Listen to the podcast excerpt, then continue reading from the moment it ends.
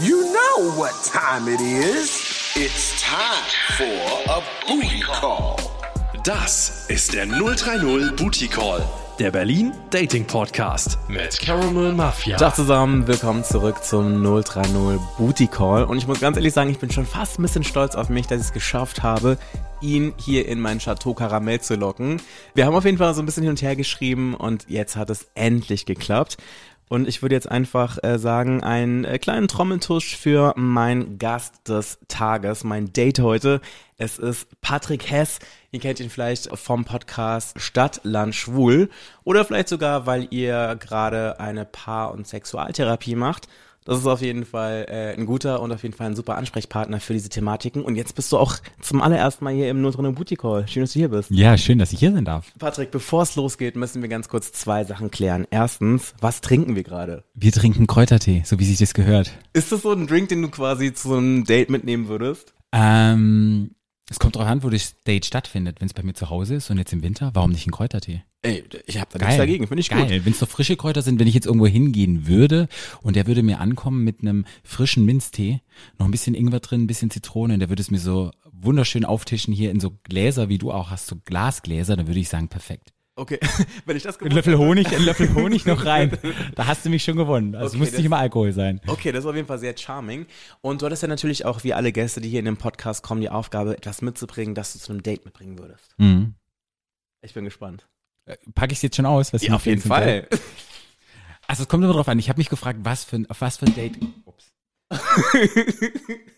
Kontrolle. ähm, es kommt immer drauf an, was für ein Date. So, du hast nicht spezifisch gesagt, ist es jetzt ein Sex-Date? Ist es irgendwie ein, ein Kennenlern-Date? Ist es das erste Date? Ist es das zweite Date? Ist es das dritte Date? Jetzt bin ich einfach davon ausgegangen, es ist ein Date, Date, das nicht in Sex endet. So, man lernt sich vielleicht kennen. Vielleicht kommt noch Knutschen dazu. Und was ich immer dabei habe, sind wirklich, ähm, Lippenpflege, immer. Und da habe ich die gute dabei aus Australien. Okay. Ja, weil mit so Labello und sowas kommt man nämlich nicht gut an, weil das trocknet sehr schnell den Mund aus. Und ähm, dann habe ich immer dabei ähm, Fisherman's Friend. Ah, okay. Aber ist es dann quasi so, dass du das dann einfach für dich kurz ähm, anwendest, während der Typ gerade wegguckt? Oder ist es so, dass du dann quasi sagst, so, dass du das quasi so wirklich so thematisierst, dass du dann quasi sagst, hey, mach mal die Hand auf, dann legst du ihm Hisch- Fisherman's Friend ein oder du legst es ihm sogar auf die Zunge, so ganz frech und kokett und cremst ihm dann die Lippen ein oder wie muss man sich das vorstellen? Ja, also ich, das sind, glaube ich, gute Ideen, die du hier mit ins Spiel bringst. Aber ich creme, creme, sagt man das? Die Lippen eincremen? Ich, Ich glaube schon, oder? ich, ich, Ich benetze sie. Genau, ich benetze meine Lippe mit, äh, meine Lippen mit Fett. Ähm, Mache ich davor und dann frischer Atem finde ich super wichtig, hau ich mir einen Mint rein. So. Also machst du das dann eher so heimlich oder machst du es so schon ich so mach's davor, bevor ich den äh, treffe. Und ähm, zwischendurch, wenn man irgendwie in der Toilette ist oder so, dann greift man auch nochmal rein und guckt so, hey, ähm, passt der Atem noch oder ähm, sind die Lippen noch schön, ähm, ja, wie sagt man, befeuchtet? Ja. Kennst du diese Typen? Es ist meistens, meistens ist das so Straight Dudes, aber es gibt auch manchmal auch so bei in unserem Team so Typen, die, bevor sie dich küssen, erstmal ganz kurz so ihren Eodol Taschenspray rausholen, sich den dann so demonstrativ in den Mund rein äh, sprühen und dir dann quasi so einen Kuss aufdrücken. Ähm, Habe ich noch nicht erlebt, aber irgendwie finde ich es cute. Neulich war ich, neulich war ich aus Feiern und ähm, da kam ein Typ zu mir an und der hat auch so ein Odol Mundspray und dann ist ja beim Feiern, muss man mal gucken, was die dir da verkaufen. Und dann hat er gesagt, nee, es ist nicht, dass ich schlechten Atem hätte. Ich hatte mit einem Typen rumgeknutscht und saß da in der Ecke und dann kam er so, ach, ist total schön, jetzt einen frischen Mund, Zahnbürste oder so, seid bestimmt auch schon ein bisschen länger da. Habt ihr mal Bock, ein Odol Mundspray auszuprobieren? Und ich wusste nicht, dass es die noch gibt. Ich kenne das aus den 80er, 90ern. Ja, ja. Da war das mal total eine Werbung. Und dann dachte ich so, okay, ich vertraue jetzt einfach mal dem Menschen, ähm, dass es auch wirklich Odol Mundspray ist. Und es war wirklich, es war super scharf. Mhm. Ähm, aber das Küssen hat mehr Spaß gemacht. Aber kurze Frage, wen, also habt ihr euch dann zu dritt geküsst? Nee, mm. Also es war quasi Der einfach so ein uns- Typ, der der uns gesehen hat und gedacht der hat uns- genau, der ihr seid süß, aber ihr könntet vielleicht einen schlechten Atem haben, Genau, ihr kippen. genau. Wahrscheinlich, wahrscheinlich haben wir sehr wild, also war, war auch ein bisschen Alkohol involviert. Das war zu ähm, früher Stunde wieder und vielleicht sah das auch ein bisschen aus, wo der dachte, hm, vielleicht brauchen die mal ähm, eine Munderfrischung. Ich find's irgendwie süß, aber gleichzeitig auch schon fast ein bisschen übergriffig, ne?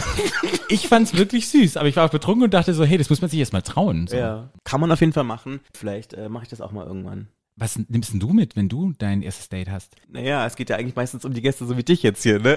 Nee, aber jetzt mal ganz Was ehrlich. würde ich mitbringen? Ich Okay. glaube, Was jeder ich hat irgendwie einen mitbringen? Kaugummi dabei oder irgendwie so eine Lippenpflege. Auf jeden Fall. Mm, Also ich meine, Kaugummis ist auf jeden Fall eine safe Sache, die ich mitnehmen würde. Mhm. Und wenn ich ein Gastgeschenk mitbringen würde, kommt das natürlich immer so ein bisschen drauf an. Ich meine, das Ding ist ja, aktuell mache ich ja so einen kompletten Alkoholbreak, wo ich gar keinen Alkohol Mhm. trinke. Ähm, aber früher wäre ich zum Beispiel, wenn ich irgendwie auf so ein erstes Date gekommen wäre oder so, hätte ich vermutlich äh, meine Whisky-Cola-Dosen oder sowas mitgebracht. So, weil Bier und so und Wein mag ich nicht so. Mhm. Und das wäre so, was ich so mitbringen würde irgendwie, weil das ist irgendwie so cute, das ist irgendwie handlich und ähm, man ist jetzt auch nicht zu sehr besoffen davon, aber es ist irgendwie ganz cool, so social-mäßig einfach. Mhm. Ja, Würde das also, bei dir ziehen? Also würdest du es gut, würdest du es sympathisch finden? Wenn also ich würde du erstmal denken, mitbringst? denkt der, dass ich keine Getränke habe, irgendwie so, wo ich so denken würde, okay. Stell dir mal vor, es ist so Samstagnacht, du hast mit einer Person so die ganze Zeit geschrieben, vielleicht kommst du gerade von Arbeit oder vielleicht kommt die andere Person gerade von Arbeit. Ich meine, in meinem Fall ist es ja natürlich auch so, ich arbeite ja am Wochenende noch in Clubs als DJ und dann zum Beispiel, wenn ich jetzt danach noch irgendwo hingehen würde, ist es doch voll nett, wenn ich irgendwas mitbringe. Total. Ich frage meistens, kann ich irgendwas mitbringen? Ja. Das ist immer mein, mein Go-To. Und dann mache ich auf jeden Fall, bin ich auf der sicheren Seite, dass ich das Falsche mitbringe. Ja, aber du hast ja gerade gefragt, was würde ich von mir aus mitbringen? Ja. Ja, ne? Also jetzt angenommen. Genau, ja. Ich habe hab nur überlegt. Und Kaugummi ist bei mir immer so eine Sache. Dieses Schmatzen und man hat einen Kaugummi irgendwie beim ersten Date, ich finde irgendwie so ein Mint, finde ich irgendwie besser. Für Ehrlich? mich, ja. Ja. Weil mit dem Kaugummi ist dann immer so, wenn da jetzt einer vor mir sitzt und ähm, der sich einen Kaugummi nach dem anderen irgendwie reinstopft und dann immer so dieses Schmatzen und kaut auf dem Kaugummi rum, finde ich so ein bisschen unsexy. Da finde ich so ein Mint besser. Es gab auch mal eine Zeit lang diese Plättchen, ich weiß nicht, ob du dich erinnern Boah, kannst. die sind so schmilzen, ne? Genau, und das, die klebt dann oben am Gaumen und das finde ich eigentlich auch ganz cool. Boah, nee. Ich finde Zu scharf? Nee, nee, nee, das, das Ding ist einfach so, es ist dann so glitschig und oh, dann so, so ganz schm- oh, oh, nee. Ich weiß gar nicht, ob es noch gibt, aber ich, ich, Konsistenz ist ganz schlimm. ich kenne mich an Kindheitstagen, ähm, kann ich mich dran erinnern, dass es mal eine Zeit lang gab. Das finde ich auch nochmal so, okay, man lutscht jetzt nicht auf irgendetwas oder man kaut auf etwas rum, aber man hat trotzdem frischen Atem. Okay, jetzt haben wir auf jeden Fall unsere Lutsch- und Atem-Trainings äh, Genau. ähm, äh, auf jeden Fall geklärt. Ähm, jetzt lass uns zu den Basics kommen. Also, du bist Patrick, Mhm. du bist 40 40, ja. und du bist Single. Bin Single. Okay, und seit wann bist du Single? Offiziell bin ich seit vier Jahren Single, aber ich hatte eine sehr lange On-Off-Geschichte mit meinem Ex und das hat sich über vier Jahre hinweggezogen. Und aber jetzt offiziell Single, Single, wo man sich entschieden hat, okay, man lässt jetzt alles sein und man geht in verschiedene Richtungen, ist seit März. Okay, Ja. also ihr wart dann quasi alles in allem Zwölf Jahre. zwölf Jahre zusammen Ja. und die Beziehung ist monogam gewesen. Also acht Jahre monogam. Wir waren dann offiziell nicht mehr zusammen, aber ich hatte da keine großen Encounters mit verschiedenen Menschen. Ich habe dann auch mal so ein bisschen gedatet am Ende, aber ähm, so die acht Jahre war schon monogam, ja. Und ähm, wie ist das dann quasi, wenn sich so eine Beziehung so verändert im Sinne von, von es ist jetzt wirklich monogam und wir sind jetzt wirklich zusammen und die ganze Welt weiß das so, es ist jetzt so on-off-mäßig, ähm, ist dann auch Eifersucht plötzlich ein Thema oder denkt man sich so, nö, der Typ wird schon wissen, was er an mir hat? Also als wir offiziell noch zusammen waren und das gelabelt haben, wir sind noch in einer Beziehung, da war ganz viel Eifersucht ähm, Thema. Ich glaube, irgendwann ist es schon in jeder Beziehung, nicht in jeder, aber in vielen Beziehungen kann es, kommt es irgendwann mal hoch. Ein bisschen Eifersucht kann ja auch ganz gesund sein, es kann ja auch ganz sexy sein, wenn man sieht, hey, die andere Person, die ich date, die ähm, kriegt auch noch Attention von jemand anderem. Das kann ja auch so ein bisschen die Sexualität beleben und ähm, auch ja, kann einfach so ein bisschen näher zusammenbringen, aber dann kommt es immer darauf an, inwieweit wird's ausgelebt, inwieweit wurde drüber gesprochen. Ähm, ja, ich glaube, da gibt's viele verschiedene Umgangsweisen, wie man mit dem Thema umgeht. Mhm. Okay. Kannst du dich noch daran erinnern, quasi ab dem Moment, wo ihr quasi diesen Break hattet, weil es ist ja, also ich stelle mir das total krass vor, ich habe noch nie so eine lange Beziehung gehabt und ich meine, ich glaube, na, ich könnte, also von meinem Alter her könnte ich schon eine Beziehung gehabt haben, die so lang gewesen wäre, aber ist doch irgendwie schon ganz schön lang und auch irgendwie so in schwulen Dimensionen ist das ja schon eine ganze Lebenszeit eigentlich, ne? Wie ist denn das dann so dieser Moment, wenn man dann quasi das allererste Mal mit jemandem Neuen was hat? Ist das dann so eine richtige bewusste Sache, wo man denkt, okay, krass, das ist hier irgendwie eine andere Person, mit der ich jetzt hier gerade irgendwie intimer werde oder näher rankomme, als die, die ich jetzt so die ganzen zwölf Jahre hatte? Oder passiert das einfach so und man realisiert das erst so danach? Als ich das erste Mal irgendwie wieder so Kontakt hatte, was nicht mein Ex war, war das schon super aufregend, super neu. Man kennt die andere Person nicht. Man verlässt sozusagen diese, den Beckenrand. Man schwimmt nicht mehr im Beckenrand lang, sondern man schwimmt ein bisschen mehr, ja, wo es tief wird und es ist auf jeden Fall super neu und man ist unsicher und man tastet sich wieder vor. Das Gute ist ja, ich habe ja das ganze Wissen, wie man damit umgeht und dann wendet man das auch so ein bisschen an. So gut mit einer Person einchecken, zu gucken, was finde ich gut, gut mal ähm, abwiegen, wo stehe ich jetzt gerade sexuell, auf was habe ich Lust und das dann auch währenddessen oder vielleicht davor schon mal abzusprechen mit der Person. Dann wächst man ja auch. Viele denken, hey, das erste Mal Sex ist super gut, es läuft perfekt, so wie das oftmals von Hollywood irgendwie vorgelebt wird oder ähm, von Social Media oder in irgendwelchen Songs verarbeitet wird, dass es dann mega fantastisch gut ist und es baut ja auch einen enormen Druck auf. Aber Sexualität entwickelt sich auch und je mehr ich in sexuellen Kontakt gehe mit einer Person, umso sicherer wird dann auch die Sexualität. Und so war es dann bei mir auch hatte dann mit einer Person öfters was und je öfters wir uns gesehen haben und wir öfter ja dieses die Sexualität miteinander gelebt haben, ähm, umso besser wurde es dann auch. Mhm. Ja. Ich finde es gerade voll spannend, was du sagst, dass du sagst, so Sexualität entwickelt sich, weil wenn ich so zurückdenke bei mir, also ich hatte jetzt ja auch eine längere Beziehung, aus der ich mich jetzt äh, auch vor einem Jahr getrennt habe und jetzt auch quasi so das Gefühl habe, ich erlebe so viel Neues und es fühlt sich alles wieder so neu und so ganz anders an wenn ich so zurückdenke an die erste Person, mit der ich danach was hatte, so nach dieser monogamen Zeit, habe ich so fast das Gefühl gehabt, so ein bisschen, es hat sich komisch angefühlt und ich hatte auch irgendwie so das Gefühl, dass, wie soll ich sagen, wenn du quasi lange Zeit mit einer Person monogam immer die gleichen Sachen hast, dann entwickelt sich das ja auch immer in so eine ganz bestimmte Richtung, weil du ganz genau weißt, das ist das, was die Person haben möchte, das ist vielleicht auch so die Erwartungshaltung, das sind so die Dinge, die man halt macht und es gibt Dinge, die man einfach nicht macht und ich hatte so ein bisschen das Gefühl, dass ähm, ich quasi Sex mit einer Person hatte, aber ein bisschen so wie mit dem Partner davor, so ein bisschen. Weißt du, ich meine, dass man so gar nicht so die ganzen Variationen, die es gibt, irgendwie so ausprobiert, sondern man hat so ein bisschen so eine verkümmerte Version irgendwie. Und äh, ich hatte ich so. Würd's nicht, ich würde es nicht verkümmern nennen. Es ist einfach, du, ist halt etwas, was du kennst, das dir vertraut ist. Du fühlst dich safe in diesen Praktiken, wie du Sexualität gelebt mhm. hast. Und na klar, in einer neuen Situation mit einer neuen Person greifst du erstmal auf das zurück, was du gut kennst. Voll. Und da fängst du nicht an mit irgendeiner Praktik, äh, die du vielleicht gerne mal ausleben möchtest oder irgendetwas anders zu machen, weil du denkst, okay, das kann ich gut, das fühlt sich gut an. So habe ich es auch gemacht die letzten, wie lange warst du in einer Beziehung? Zweieinhalb Jahre. Die letzten zweieinhalb Jahre und darauf greifst du zurück. Und na klar, lebst du letztendlich nicht wieder oder willst du nicht die Sexualität, die du hattest, wieder aufleben. Du greifst einfach zurück, was du noch weißt und ähm, wo du dich sicher fühlst. Und spannend ist ja dann mit einer neuen Person, wenn man sich begegnet, dann zu gucken, hey, wie kann sich das jetzt weiterentwickeln? Was äh, bringt die andere Person mit? Ähm, was möchte ich noch äh, irgendwie erleben? Und man sich dann Schritt für Schritt traut, vielleicht kleine Variationen reinzubringen. Mm, auf jeden Fall. Wo ich ja echt mittlerweile wirklich sagen muss, so, ich glaube, so durch die Zeit und die, die ganzen Erlebnisse, die ich jetzt so als Single wieder ähm, gesammelt habe, mm. habe ich wieder das Gefühl, dass ich wieder quasi so auf dem Stand vor der Beziehung bin, dass ich quasi wieder so auf Werkseinstellung zurück bin, was natürlich auf jeden Fall auch eine ganz coole Sache ist und auch, also für mich jetzt persönlich glaube ich gefühlt, ich glaube, es ist ein coolerer Standpunkt irgendwie. Also es fühlt sich auf jeden Fall sehr äh, liberated an, auf jeden Fall. Ja, ist einfach selbstbestimmt wieder. Mhm. Weil kommt ja immer drauf an, in der Sexualität gibt es ja zwei Arten, Sex zu haben. Einmal die selbstbestimmte Sexualität und die fremdbestimmte Sexualität. Mhm. Fremdbestimmt heißt, ich mache es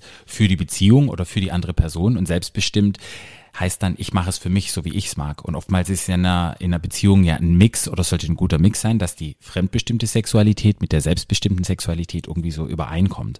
Und oftmals entwickeln sich dann irgendwelche Dynamiken, wenn es dann sexuell vielleicht nicht mehr läuft, dass entweder nur noch fremdbestimmte Sexualität, also Sex, wie ich es vielleicht nicht mag und die andere Person es mag, stattfindet. Oder wenn einer total den Ego-Trip macht äh, oder hat oder fährt und dann sagt, nee, ich habe nur noch selbstbestimmt Sex und ich gehe gar nicht mehr auf die andere Person ein. Und ähm, jetzt gehst du sozusagen sozusagen von dem war sicherlich auch viel fremdbestimmt bei dir in der Sexualität, wie du so gelebt hast. Gehst du jetzt wieder zurück? Okay, was will ich eigentlich? Wie sieht denn meine Sexualität aus? Was mag ich denn? Wie mag ich angefasst werden?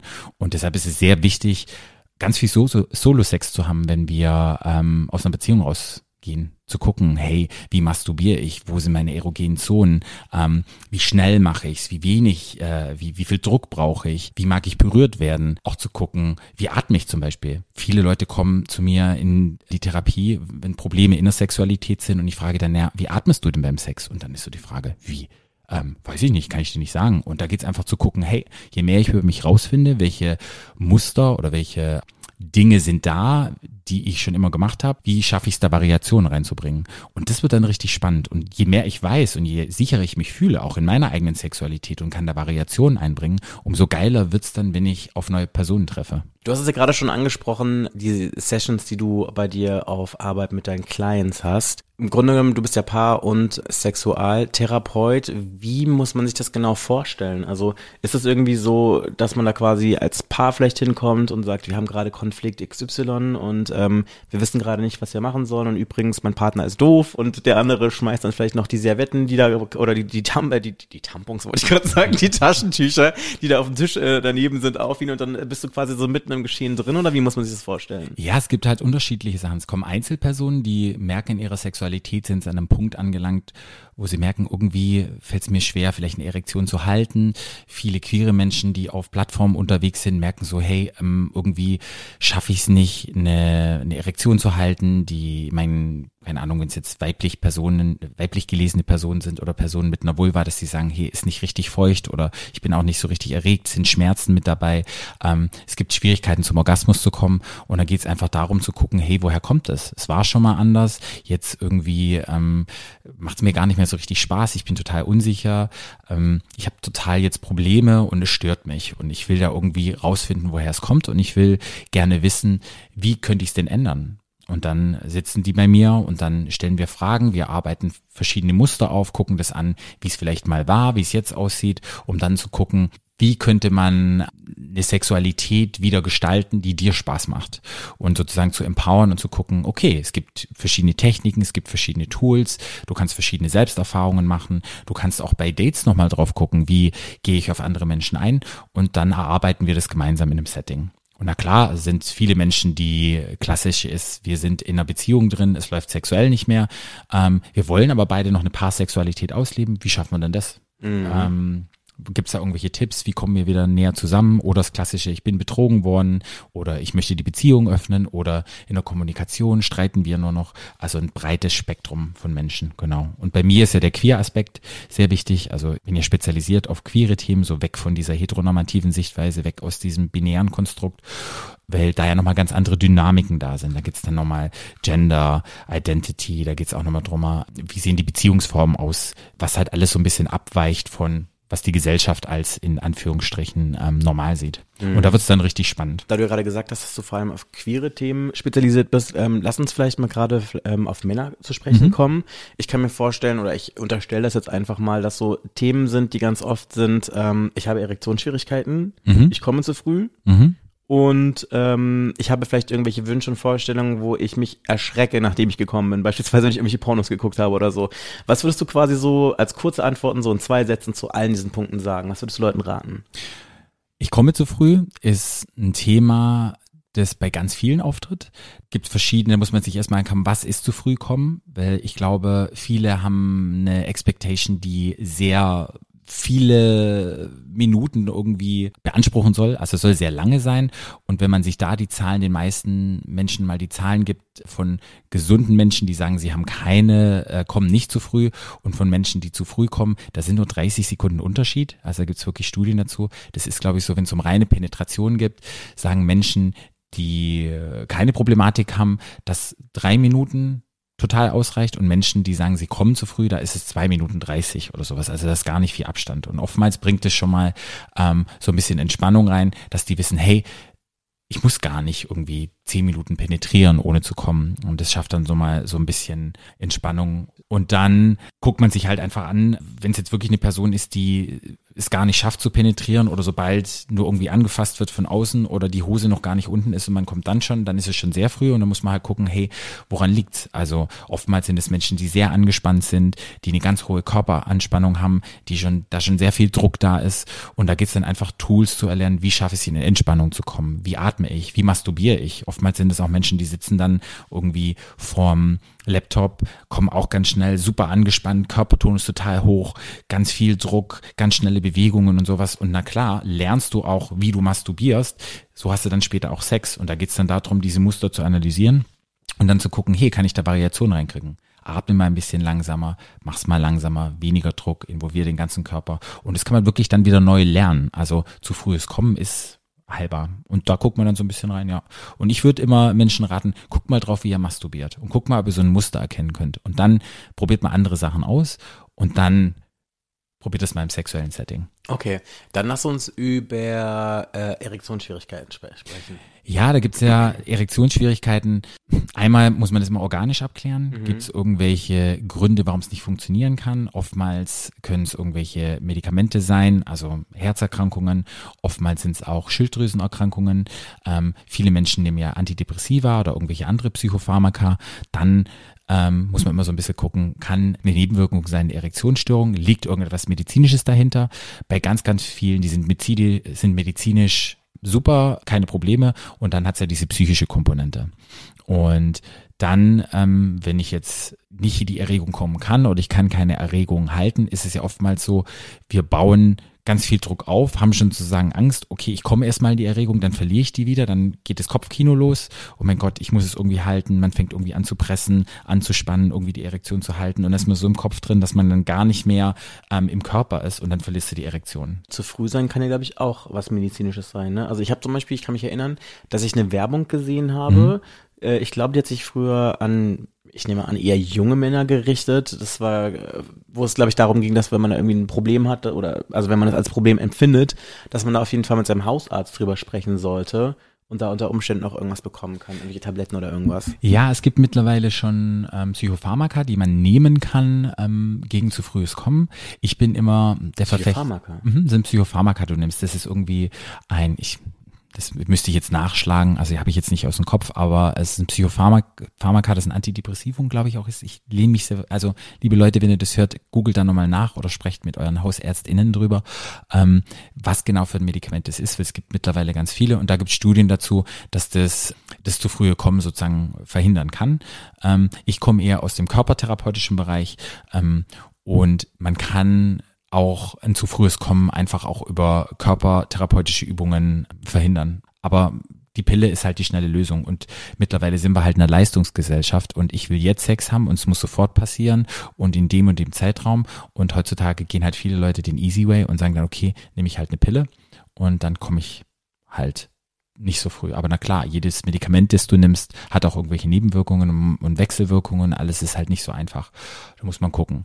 Manchmal ist es auch so, wenn du halt ein Medikament nimmst, manchmal hilft es schon, ich nehme irgendetwas, dass die Psyche schon runterfährt und dann kommst du nicht zu früh, weil du denkst, dass es so eine Wirkung hat. Und da gibt es auch Studien dazu. Ich glaube, das ist noch gar nicht so richtig raus, ob das so einen großen Placebo-Effekt hat oder ob es wirklich das Medikament ist. Aber zum größten Teil sind es Antidepressiva, weil bei Antidepressiva fällt dir das Kommen schwer, ähm, fällt dir auch ähm, die Orgasmusfähigkeit schwer und die werden dann sozusagen genutzt in niedriger Form, um das zu verhindern. Okay, krass, wieder was gelernt. Ähm, dann lass uns doch vielleicht einfach noch über Scheidentrockenheit sprechen.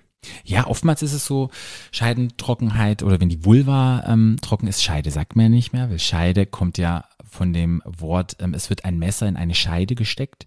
und ähm, das ist ja schon ganz schön daher, daher kommt es und deshalb sagt man ja nicht mehr Scheide, ähm, es ist die Vulva. Mhm. Genau, und Vulvatrockenheit muss man auch medizinisch abklären. Ähm, oftmals hat es aber zu tun, ähm, wenn Menschen nicht sehr erregt sind, so wie bei Männern sozusagen der Vorsaft kommt oder der Precum, ist es einfach die Flüssigkeit, äh, die äh, sozusagen ähm, die, die Scheide befeuchtet. Und oftmals ist es so, dass es zu schnell stattfindet. Also auch die Klitoris schwillt ja auch an. Die haben ja auch, ähm, Menschen mit einer Vulva haben ja auch eine Erregung und es wird alles ganz hart und steif. Und dann wird auch sozusagen das Scheidensekret angeregt. Und oftmals ist es so, wenn Menschen sehr trocken sind, dass die Erregung noch nicht vollständig da ist. Es wird zu früh penetriert oder es wird zu früh in Action gegangen und man müsste vielleicht dieses Vorspiel ein bisschen länger ausbauen bis dort mehr Feuchte entsteht. Ähm, das ist aber auch mal von Fall zu Fall unterschiedlich. Es gibt Menschen, die produzieren weniger und da ist einfach Gleitgel das A und O. Dann aber ähm, kein wasserbasiertes, weil das trocknet eher aus. Eher irgendwie gucken, gibt's was Silikonhaltiges oder so ein medizinisches Grade, ähm, was auch für den Analverkehr wichtig ist, weil ähm, ja, ist halt Wasser drin und Wasser wird vom Körper äh, absorbiert und dann kann es auch wieder Schmerzen geben. Hm, okay. Ähm, bei dir ist es ja auch so, dass du gesagt hast, dass du auf queere Themen spezialisiert bist, was ja dann natürlich auch beinhaltet, dass du auch Menschen mit Trans-Geschichte bei dir auch hast. Was sind da gängige Themen? Also viele Themen, die mir begegnen, ist einfach, wenn so ein Transitioning-Prozess stattfindet, es verändert sich dann auch etwas in der Beziehungsdynamik. Oftmals werden auch Hormone genommen. Hormone haben teilweise auch auf das Verhalten Auswirkungen, dass man vielleicht vielleicht ein bisschen emotionaler reagiert oder weniger emotional reagiert. Das kann manchmal Dynamiken in bestehenden Beziehungen verändern. Das kann in kleinen Streitsituationen, im sexuellen Setting, in Begegnungen generell kann das Veränderungen reinbringen, weil man hat sich vielleicht kennengelernt und da war das einfach anders und es verändert sich jetzt. Und da guckt man so, ähm, wie können wir damit umgehen mit dieser Situation. Gibt es Menschen, die sich dafür entschieden haben, geschlechtsangleichende Operationen zu machen? Dann geht es darum, okay, wie sieht's aus? Wie haben wir jetzt neue Sex? Wie sieht das sexuelle Setting aus? Wie gestalten wir das? Was fühlt sich gut an? Was hat sich verändert? Sex mit einer Neo-Vulva ist dann halt einfach nochmal neu zu lernen, auch wie wenn du vorher einfach einen, einen Penis hattest oder Sex mit einem Neopenis ist, geht dann auch, wenn du vorher eine Vulva hattest, ist dann auch nochmal anders vom Empfinden her. Und das dann zu navigieren und zu unterstützen und dem ganzen Raum zu geben, ähm, darüber zu reden und dann auch so ein bisschen Education geht mit dazu, was passiert da, wie passiert's, wie entwickelt sich vielleicht noch und einfach auch so ein bisschen die Angst davor zu nehmen, ja. Und was halt oftmals so ist, was ganz viel passiert ist, wenn jetzt eine Person in einer Beziehung transitioned, werde ich nicht mehr als queeres Paar gelesen von der ganzen Society und Umwelt. Und wenn ich jetzt queere Räume betreten möchte, dass ganz oft auch gesagt wird, hey, was wollt ihr jetzt als Heteropaar? Ähm, werden die gelesen, was wollt ihr hier? Können wir diese queeren Spaces sozusagen noch nutzen? Weil man sieht es dann halt nicht mehr. Man wird als hetero gelesen. Und da geht's dann um solche Themen zu gucken. Und das ist manchmal ganz schön heartbreaking, wie auch die Community diskriminierend ist gegenüber als hetero gelesenen Personen. So, mhm. Man kann ja nicht irgendwie draufschreiben, hey, ähm, wir sind eigentlich äh, trans, wir sind im Transspektrum und ja. Gibt es da vielleicht irgendwas, was du vielleicht LAs so mit auf den Weg gehen möchtest? Also vielleicht sogar gerade FreundInnen, die das irgendwie vielleicht bei einem befreundeten Pärchen irgendwie gerade miterleben? Die ähm, im Transitioning-Prozess sind? Mhm ich glaube, offenem Herzen in Kommunikation gehen, ähm, sprechen, auch die Erfahrungen zu teilen und dann, wenn ich sehe, dass so eine Diskriminierung in solchen Räumen stattfindet, da auch einfach Menschen Grenzen zu setzen und zu sagen, hey, ihr wisst ja gar nicht, wie steht die Person da, wie identifiziert sich die Person, woher möchtest du wissen, nur weil du sie als eine bestimmte Person liest, dass sie nicht auch queer ist und mhm. nicht genauso berechtigt ist, in diesem Raum zu sein und da muss man einfach ein bisschen gucken. Generell für die Menschen wünsche ich mir, dass wir weniger wertend sind und wir erstmal ähm, Menschen mit Respekt begegnen und auch mit Interesse begegnen und ähm, nicht davon ausgehen, oh mein Gott, die Person will uns irgendetwas Böses oder so. Na mhm. klar, man macht als queere Person viele negative Erfahrungen und ich kann das total nachvollziehen, dass man da auch so schnell denkt, oh mein Gott, ähm, es geht einfach um eigene Safety, aber ich glaube, das ist so ein, ja, es ist schwer, glaube ich, zu navigieren und ich bin eher immer der Verfechter, erstmal nett und freundlich, erstmal respektvoll und zu gucken, wie agiert die Person. Mhm. Ja. Okay. Ich würde dich gerne um deinen Rat bitten. Oh, jetzt bin und zwar, gespannt. wir haben ja bei uns hier im Podcast, ihr kennt das sicherlich auch alle, unseren Fuckboy beziehungsweise unser Fuckgirl der Woche. Und äh, dieses Mal ist es ein Fuckgirl geworden. Fuckgirl? Was, was beinhaltet für dich ein Fuckgirl? Das wirst du gleich hören. Okay, ich bin gespannt. Wenn ihr zu Hause eine Geschichte habt, wo ihr sagt, Mensch, die hat auf jeden Fall Potenzial, äh, Fuckboy-Story oder Fuckgirl-Story des Tages zu werden, dann haut die gerne rüber. Schreibt mir am besten uns so auf Instagram oder Facebook. Ihr werdet auf jeden Fall äh, auf 030 Booty Call fündig. Und das hat auch die Mona aus Neukölln gemacht. 030 Booty Call. Fuckboy Story des Tages. Ich habe bei der Arbeit einen Typ kennengelernt das fing so an, dass er sich in einem Teams-Meeting vorgestellt hat und ich fand ihn da richtig attraktiv. Daraufhin habe ich ihn dann angeschrieben bei Teams. Wir sind ins Gespräch gekommen, haben Nummern ausgetauscht und so weiter und uns dann ein paar Tage später nach der Arbeit zum Essen verabredet. Es war eigentlich ein richtig schöner Abend. Wir haben humortechnisch und allgemein insgesamt so richtig gut geweiht. Am nächsten Tag war dann die Weihnachtsfeier da bin ich nach der Feier dann mit in seine Wohnung, wo wir dann rumgemacht haben und uns geküsst haben. Allerdings war das Küssen und das Körperliche irgendwie so schlimm und hat halt im Gegensatz zu dem Rest gar nicht zusammengepasst, woraufhin ich die Sache dann beendet habe. Körperlich hat es deswegen nicht zusammengepasst, weil er erstens so eine ganz komische Kusstechnik hatte, die ich nicht beschreiben kann. Auf jeden Fall war die Technik sehr unangenehm. Und zweitens raucht er ab und zu und den Geschmack von Zigaretten mag ich einfach generell nicht, weil ich dann denke, ich lecke einen Aschenbecher aus. Das waren einfach die Komponenten, die nicht gepasst haben. 030 Booty Call. Fuckboy Story des Tages. Also erstmal finde ich es super toll, dass Mona sich das traut und hier in die Aktivität geht und dann sagt, geil, ähm, Teams-Meeting kennengelernt, wir tauschen Nummern, ähm, ich treffe die Person, mega, finde ich erstmal super empowering, wo ich so denke, gut, ist, ist richtig mega, ist richtig toll. Ja, jetzt die Situation mit dem Knutschen und mit allem, scheiße. Manchmal passt es einfach nicht. Manchmal weiß man das vorher nicht und man knutscht dann mit einer Person rum, die es halt einfach nicht so gut kann. Ich kenne das selber auch. Ich liebe es zu knutschen. Wenn mir im Club jemand gefällt, gerne knutschen mit mir, mag ich, mag Körperkontakt, ist für mich so ein Door-Opener. Was ich immer mache, ähm, wenn ich merke, hey, ich finde das Knutschen nicht so geil, ich sage immer, du, hättest du Bock auf ein Experiment? Und dann sagen die meisten dann so, ja, na klar. Und dann sage ich, ich mache jetzt mal was vor und dann erzähl mir mal kurz, wie du das findest. Dann fange ich an zu küssen, so wie ich das gut finden würde. Die meisten sagen dann, ja, total cool. Und ich so, probierst du mal. Und dann probieren es die dann und dann sage ich so, ja, besser, nicht besser. Und dann sage ich, jetzt machen wir das beide mal. Und dann frage ich danach, und wie fandest du das jetzt? Und die meisten sagen dann, nee, finde ich gut. Und dann knutschen die ein bisschen besser. Ähm, ich habe mehr Spaß und ich habe nicht gesagt, du küsst schlecht, sondern ich habe einfach gesagt, hier ist mal Bock auf ein Experiment. Wollen wir mal was probieren? Hast du Lust dazu? Und bisher hat es immer gut geklappt. Manchmal sagen die dann so, nee, und dann kann ich für mich noch entscheiden, okay, ähm, will ich damit weitermachen oder will ich nicht weitermachen. Ja. Ich finde es voll schön, dass es auf jeden Fall erstmal so voll wertschätzend ist, wie du Total. das ähm, kommunizierst und auch gleichzeitig so konstruktiv. Also finde ich voll schön. Ich auch. Und bisher war das echt, und wenn es jemand zu mir auch gesagt hat oder so, oder wenn es zu mir jemand sagen würde, würde ich sagen, ja, na klar. Also nicht jeder mag so, wie ich küsse. Ähm, bei mir ist immer viel Lippen und so dieses ganze Zungengerühre, das ist so gar nicht meins. Zunge ist immer sowas so, so ein bisschen und ähm, auch eher langsamer und ja, und manchmal, wenn es man das zu viel Gestocher oder Gerühre ist, dann denke ich immer so, Mensch, also wenn es mir schon so geht, vielleicht geht es anderen Personen auch so. Und ich helfe ja den Person auch so ein bisschen, dann denke ich immer, ist es übergriffig oder nicht, aber dann denke ich so, nee, in dem Moment biete ich etwas an, hast du Bock auf ein Experiment, ich lasse mich drauf ein oder nicht und dann checke ich immer wieder mit der Person ein und gehe dann sozusagen mit dem Flow. Und im besten Fall haben wir beide mehr Spaß.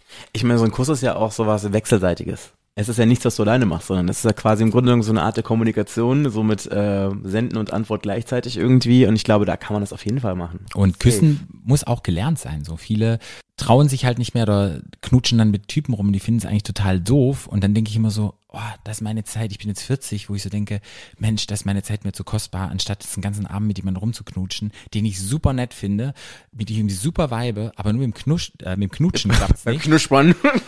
beim Knuspern. Beim Knuspern geht's nicht. Da kommt der Schwab, beim Knuspern funktioniert's nicht mehr. Nee, und beim Knutschen funktioniert's nicht richtig. Dann kann ich ja einfach mal fragen und kann einfach mal sagen, hey, können wir mal ein bisschen Variation reinbringen? Hättest du mal Lust, irgendwas anderes zu machen? Und, ähm, und das finde ich halt einen total schönen Ansatz, weil ähm, ich habe ja nichts zu verlieren. Im schlimmsten Fall dreht sich die Person um und sagt, sie geht wieder. Und im besten Fall haben wir einen guten Abend. Und was sagst du ähm, zum Beispiel, wenn eine Person, wie jetzt zum Beispiel Mona, so eine harte Nichtraucherin ist und dann quasi auf eine Person trifft, die vielleicht gerne kifft oder vielleicht gerne raucht oder irgendwie aus welchen Gründen auch immer so ein bisschen nach Tabak schmeckt. Ich könnte es nicht. Also Mhm. ich rauche ab und zu. Es gibt Phasen, da rauche ich mal mehr, meistens ähm, weniger, aber ich würde so sagen, naja, meistens beim Feiern, im Feierkontext. Wenn es eine Person ist, die viel raucht, ständig raucht und der Mund wirklich nach Aschenbecher schmeckt und ich finde es einfach eklig, ich glaube, dann kann man auch nichts machen, da muss man einfach weiterziehen. Man könnte ja sagen, hast du so ein Experiment dann einfach so Odol reinsprühen? Ja, aber man schmeckt ja immer noch. Wenn du so starke RaucherInnen hast, die, ja, man riecht es auch schon in der Wohnung und in den Klamotten und es ist ein Zehen drin und das ist wirklich, also ich wüsste nicht, ob ich's könnte mit einer Person zusammen sein, weil, weiß ich nicht. Also, hm, hm, wäre glaube ich nicht meins. Jetzt auch mit einer Person, die sehr viel kifft und das so ein großer Teil vom Leben wäre. Ich glaube, das wäre auch nicht eine Person für mich, weil ich dann einfach merke, okay, ich habe bestimmte Werte oder ich habe bestimmte Standard will ich nicht sagen, der kann sich auch verändern, aber ich habe so bestimmte Ansprüche oder, oder Dinge, die mir wichtig sind und einige kann ich, da kann ich drauf eingehen, auf andere einfach nicht. Wir haben uns jetzt gerade über Monas, äh, ich sag jetzt mal, unschönste Kusssituation unterhalten. Lass uns über dein schlimmstes Date sprechen. Boah, schlimmstes Date. Ich fange ja jetzt erst wieder an zu daten. Aber du hast ja schon mal gedatet davor. Ja, aber ich glaube, es war jetzt nicht schlimm, aber ähm, ich hatte was mit dem Typen, es war super cool. Wir waren erst in der Bar, haben was getrunken. Es war nicht so Vibe, wo du so denkst, hey, das geht hier in die Richtung, dass wir nach Hause gehen. Aber irgendwann kam es dazu, der Alkohol ist geflossen und dann dachte man so, okay, hat er gefragt, kann ich mitkommen? Das ist ja, okay, kommst du mit? Und wir haben dann angefangen, uns auszuziehen, hatten Sex und es ging dann auch Richtung, hey, ähm, soll da ein bisschen mehr passieren, außer Wix Blas Geschichten und es ging einfach ähm, um Penetration, penetrativen Sex und dann ähm, war die Sache so, Kondom oder nicht Kondom und für mich war es einfach so, hey, ähm, ich kenne dich erst nicht und ich bin erstmal ein Verfechter, ich sage, ich habe safen Sex und da war es sehr unangenehm, weil er auf der Prep ist und dann gesagt hat, er will ohne Kondom vögeln und das war dann so eine Situation, wo ich schon gemerkt habe, oh, er hat die Erektion verloren, er fand es nicht so gut. Ich habe dann nochmal das probiert, so ein bisschen zu retten und habe dann gesagt, gibt es nochmal irgendwas anderes, was du brauchen könntest, dass wir wieder anfangen können, dass wir trotzdem noch Spaß haben. Habe dann aber ganz schnell gemerkt, ähm, Nee, es vibte überhaupt gar nicht. Ich war super überfordert, dass ich gefragt habe, hey, was brauchst du jetzt in dieser Situation? Dann hat er gesagt, du musst mich nicht therapieren. Und ich dachte so, hab dann ganz ehrlich gesagt, hey, wenn ich dich therapieren soll, dann musst du mir Geld hinhauen auf den Tisch. Dann kann ich dir was therapierendes, äh, therapierenden Ratschlag geben. Aber so ging es einfach nur drum, um zu gucken, hey, wie können wir trotzdem noch Spaß haben?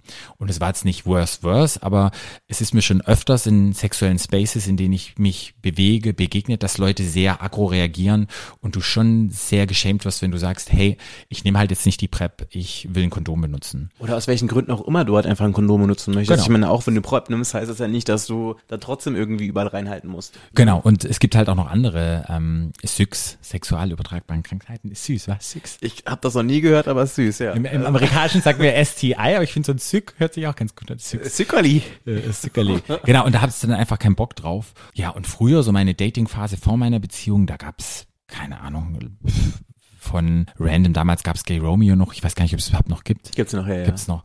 Da gab's dann irgendwelche Gay Romeo Dates, wo du in die Wohnung reinkommst und da mussten erstmal irgendwelche 20.000 Puppen entfernt werden und du kommst da rein. Oh, wie und- gruselig. Ja, und du kommst da rein und denkst so, wo bin ich hier gelandet? Bringt mich die Person jetzt um? Oh mein Gott, das habe ich mir schon so oft gedacht, dass ich in irgendwelche so Türen reingekommen bin, dachte ich so, ist das der Ort, an dem ich sterben werde? Oder so Messi-Wohnungen. Okay, Messi ist eine Krankheit, aber wirklich, wo so vollgestellt ist und dann wollen die auf ein Bett dich legen, wo du denkst, das stinkt schon, das war wirklich wow. Und wie komme ich aus dieser Situation raus? Und damals war ich noch relativ jung und oder besonders in Anfang 20er, wenn du in Berlin bist und probierst dich da aus, wo ich auch manchmal so dachte, was ich da mitgemacht habe, da würde ich heutzutage wieder umdrehen. Und hat ganz viel zu tun mit dem Setting, wie sah es aus, wo war das, wie sah es auch mit der Hygiene aus von den, von den Personen, mit denen ich da irgendwie was rum hatte, wo du dann manchmal irgendwie so merkst, oi, ähm, wann hast du dich das letzte Mal gewaschen? Und das ist dann schon so ein bisschen, machst du irgendwelche Dinge, wo ich jetzt sagen würde, nee. Ja. Wobei es gibt auch dieses Meme, ich weiß nicht, ob du das auch kennst, oder es ist vielleicht sogar mehr als ein Meme, es ist vielleicht sogar eine Wahrheit vielleicht. Wobei bei Memes steckt ja mal sehr viel Wahrheit drinne. Aber wo die immer zum Beispiel sagen, dieses Zimmer, du kommst rein und es ist einfach relativ leer und es liegt einfach nur eine Matratze auf dem Boden und dann vielleicht noch irgendwie so ein Klamottenstapel Da irgendwo. denke ich sofort Dexter. Kennst du Dexter, die TV-Show? Ja. Ja, denke ich Dexter. Der will mich jetzt zerstückeln, dann macht er noch ein Plastikding hin und dann werde ich irgendwie in die Spur. Wobei die ja immer gesagt haben, das sind die Typen, die am besten sind. Okay. Also sexuell jedenfalls. Okay. Ich hatte eine ganz weirde Story, das fällt mir jetzt ein, in Australien. Und na klar wussten die Leute, dass ich aus Berlin bin. Und es gab so eine Plattform, die hieß ähm, Dudes Nude. Oh mein Gott, das, oh mein Gott, das kenne ich von früher noch. Okay, und die war halt weltweit. Und habe ich mich in Australien eingeloggt und ein ganz süßer Typ. Und dann kam der zu mir und ich dachte so, ja, wir viben hier jetzt. Und der hat dann immer gesagt, trink doch noch mal mehr und trink doch noch mal mehr. Und ich habe immer gewusst, warum muss ich denn so viel trinken? Und immer mehr. Und irgendwann hat er mir offenbart, du bist doch aus Berlin. Und in Berlin sind die alles so ganz dirty. Und in Berlin wird ja sicherlich auch viel mit Pisse gemacht. Und der ist davon ausgegangen, weil ich aus Berlin komme, dass ich halt ihn anpullern möchte. Und ich habe dann gesagt, nee, habe ich noch nie gemacht, will ich nicht probieren. Und ihm war es aber sehr, sehr wichtig. Und dann hat er mich echt hier Wasser getrunken, Wasser getrunken. Und dann lag der halt in der Badewanne. Ähm, ich habe null Erfahrung gehabt mit ähm, so ein ähm, Natursektspielchen, gar nicht. Und dann lag der dann da nackig, hat masturbiert und ich sollte ihn halt anpullern. Und es war super schwer. Ich konnte nicht ihn anpullern und dann abgebrochen, hat er mir mehr zu trinken gegeben und er hat es aber immer wieder probiert ist immer über meine Grenze gegangen, aber halt Aber da fragt man sich aber auch ein bisschen, ist das ein Zufall gewesen? Also ich glaube, das war dann schon irgendwie so ein Ding, was er, glaube ich, was so sein Ding ist, so sein, was sein Kink ist und das war dann so ein bisschen so diese Excuse, mit dem man das eingefädelt hat, aus Berlin, oder? Ja, wahrscheinlich. Also es war, ich glaube, da war ein bestimmtes Bild auch Ja. irgendwie, das er hatte. Ich hatte damals auch noch die Seiten abrasiert und lange Locken, so ein bisschen. Man sah schon, dass ich aus Berlin kam, ähm, was halt damals so Trend war. Und ja, und da war die große Erwartung und ich dachte halt so, okay, probier's und dann ähm, irgendwann hat's geklappt. Es war schon sehr befremdlich für mich. Er ist dann auch relativ schnell gekommen und dann hat er noch gefragt, ob er jetzt auf mich pinkeln soll. Und habe ich gesagt, nee und habe das dann auch beendet. Also ich will kein ähm, Natursekt-Shaming oder sowas machen, aber das war schon ein bisschen strange, weil er mir unterschwellig das von Anfang nicht gesagt hatte. Ich habe mich immer gewundert, warum schenkt er immer nach? Und dann kam es irgendwann hoch und dann habe ich es dann trotzdem mitgemacht, wo ich jetzt heutzutage aus diesem Setting rausgehen will, würde sagen, hey, nee, ähm, ist glaube ich nicht so mein Ding. Ist doch auch vor allem ganz schön übergriffig, ne? Ja. Und ähm, also da hört man auf jeden Fall auch schon raus, dass da irgendwie so die Grenzen von dir überhaupt nicht wirklich ernst genommen wurden. Total. Und ich glaube, ganz viele Menschen, gerade in der schwulen Szene, gehen über ihre Grenzen. Wenn du an Chemsex-Party gehst, wenn du an Substanzkonsum gehst und Sexualität, ähm, da verschwimmen oftmals die Grenzen. Und viele denken, was sehr schade ist, sobald ich so eine Sexparty, Chemsex-Party betrete, ich gebe meinen Consent ab, sobald ich die Tür betrete und in diesem Setting vielleicht mit anderen Menschen konsumiere. Aber das ist eben nicht so. Und oftmals kann ich vielleicht nicht mehr einschätzen, was möchte ich, was möchte ich nicht, oder ich weiß beim anderen nicht, was möchte der, was möchte der nicht, will ich vielleicht zu high bin. Ähm, und dann passieren ganz oft übergriffige Sachen und oftmals sitzen Menschen bei mir und erzählen mir Sachen und ich denke so, ähm, das war wirklich schon ein sexueller Übergriff und die dann das denen das gar nicht bewusst ist, weil sie halt sagen, naja, ich habe doch auch konsumiert oder ich habe doch auch äh, mich in das Setting begeben und da ist es doch normal, dass sie das machen. Ich muss dann sagen, nee, nicht. Und das ist echt manchmal gefährlich und ähm, da muss man sehr aufpassen. Wenn ich merke, Leute sind zu druff oder haben irgendetwas konsumiert und die fangen dann an, mit mir rumzumachen oder wollen mich in irgendein Darkroom ziehen, wo ich dann echt sage, hey, nee, komm erstmal wieder klar. Ich weiß, ich kann das super schlecht einschätzen, wo ist deine Grenze und ähm, es ist einfach für mich nicht sexy und deshalb sprich mich nochmal an, wenn du ein bisschen nüchtern bist bei einer nächsten Party. Wir können gerne Nummern tauschen oder so. Aber da muss man echt ein bisschen mehr mit sich einchecken. Ja. Vor allem das Schlimme ist auch gerade so in diesem Kontext. Ich meine, man hört ja relativ viel in Berlin, ne? Also was quasi ähm, Camp-Sex-Partys angeht. Also man muss auf jeden Fall sagen, das gibt's auf jeden Fall. Das ist, glaube ich, auch nicht so ein Phänomen, vor dem man die Augen verschließen sollte, sondern das ist tatsächlich schon für viele Leute Realität so, ne? Total. Vielleicht ist Realität ein bisschen dramatisch gesprochen. Das ist jetzt vermutlich nicht, als ob sie das jeden Tag machen würden, aber das gibt's auf jeden Fall. Und da habe ich auch echt schon richtig schlimme Geschichten gehört, auch in straighten Kontexten als auch in vielen Kontexten, dass da wirklich äh, Grenzen sowas von missachtet wurden. Also dass sind zum Beispiel Leute ähm, ich weiß jetzt nicht genau, ob die Alkohol getrunken haben oder Drogen genommen haben, auf jeden Fall das Bewusstsein verloren haben und dann von mehreren Leuten einfach gefickt worden sind, so, was am Ende des Tages trotz allem Rape ist. Also das ist irgendwie, glaube ich, da kann man nicht von Konsens sprechen und nur weil ich jetzt irgendwie irgendwo bin, heißt das nicht, dass ich jetzt hier irgendwie stillschweigend irgendwelche AGBs unterschrieben habe, die das irgendwie zulassen würden oder irgendwie meine Erlaubnis gegeben hätte.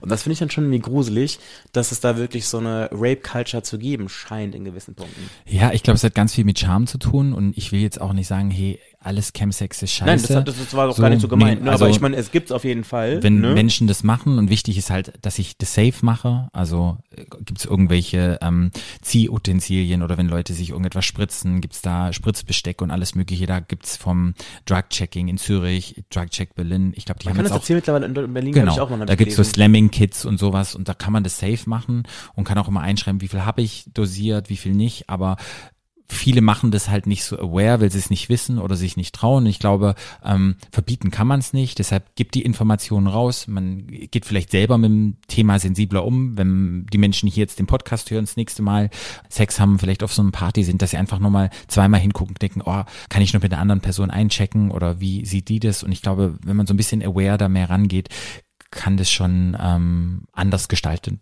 werden, ja. Oder diese Räume anders genutzt Voll. werden. Was ich halt auch zum Beispiel ganz spannend finde, ist, ich bin, das habe ich auch schon mal im Podcast hier erzählt, mal mehr oder weniger aus Versehen auf einer Camp-Party gelandet. Äh, da bin ich in London gewesen und äh, da waren wir erst trinken, ich und ein paar Freunde von mir und dann sind wir danach noch und wir waren rotze besoffen. Das wäre eigentlich der beste Moment gewesen, nicht nach Hause zu gehen. So, ne? Und da hatte mich dann mein Kumpel gefragt, ob ich irgendwie Lust hätte, äh, noch auf eine Hausparty zu gehen. Wir wären irgendwie eingeladen worden.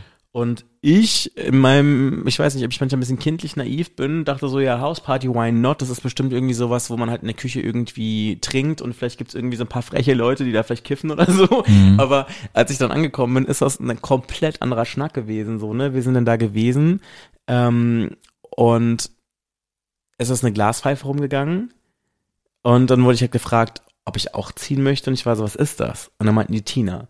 Mhm. Und ich war dann so, weil ich schon wusste, was Tina ist, meinte ich so, um Gottes Willen, nein. Ne? Ähm, und mein Kumpel hat dann quasi nach dieser Pfeife gegriffen und ich meine so, ey, mach das nicht, ne?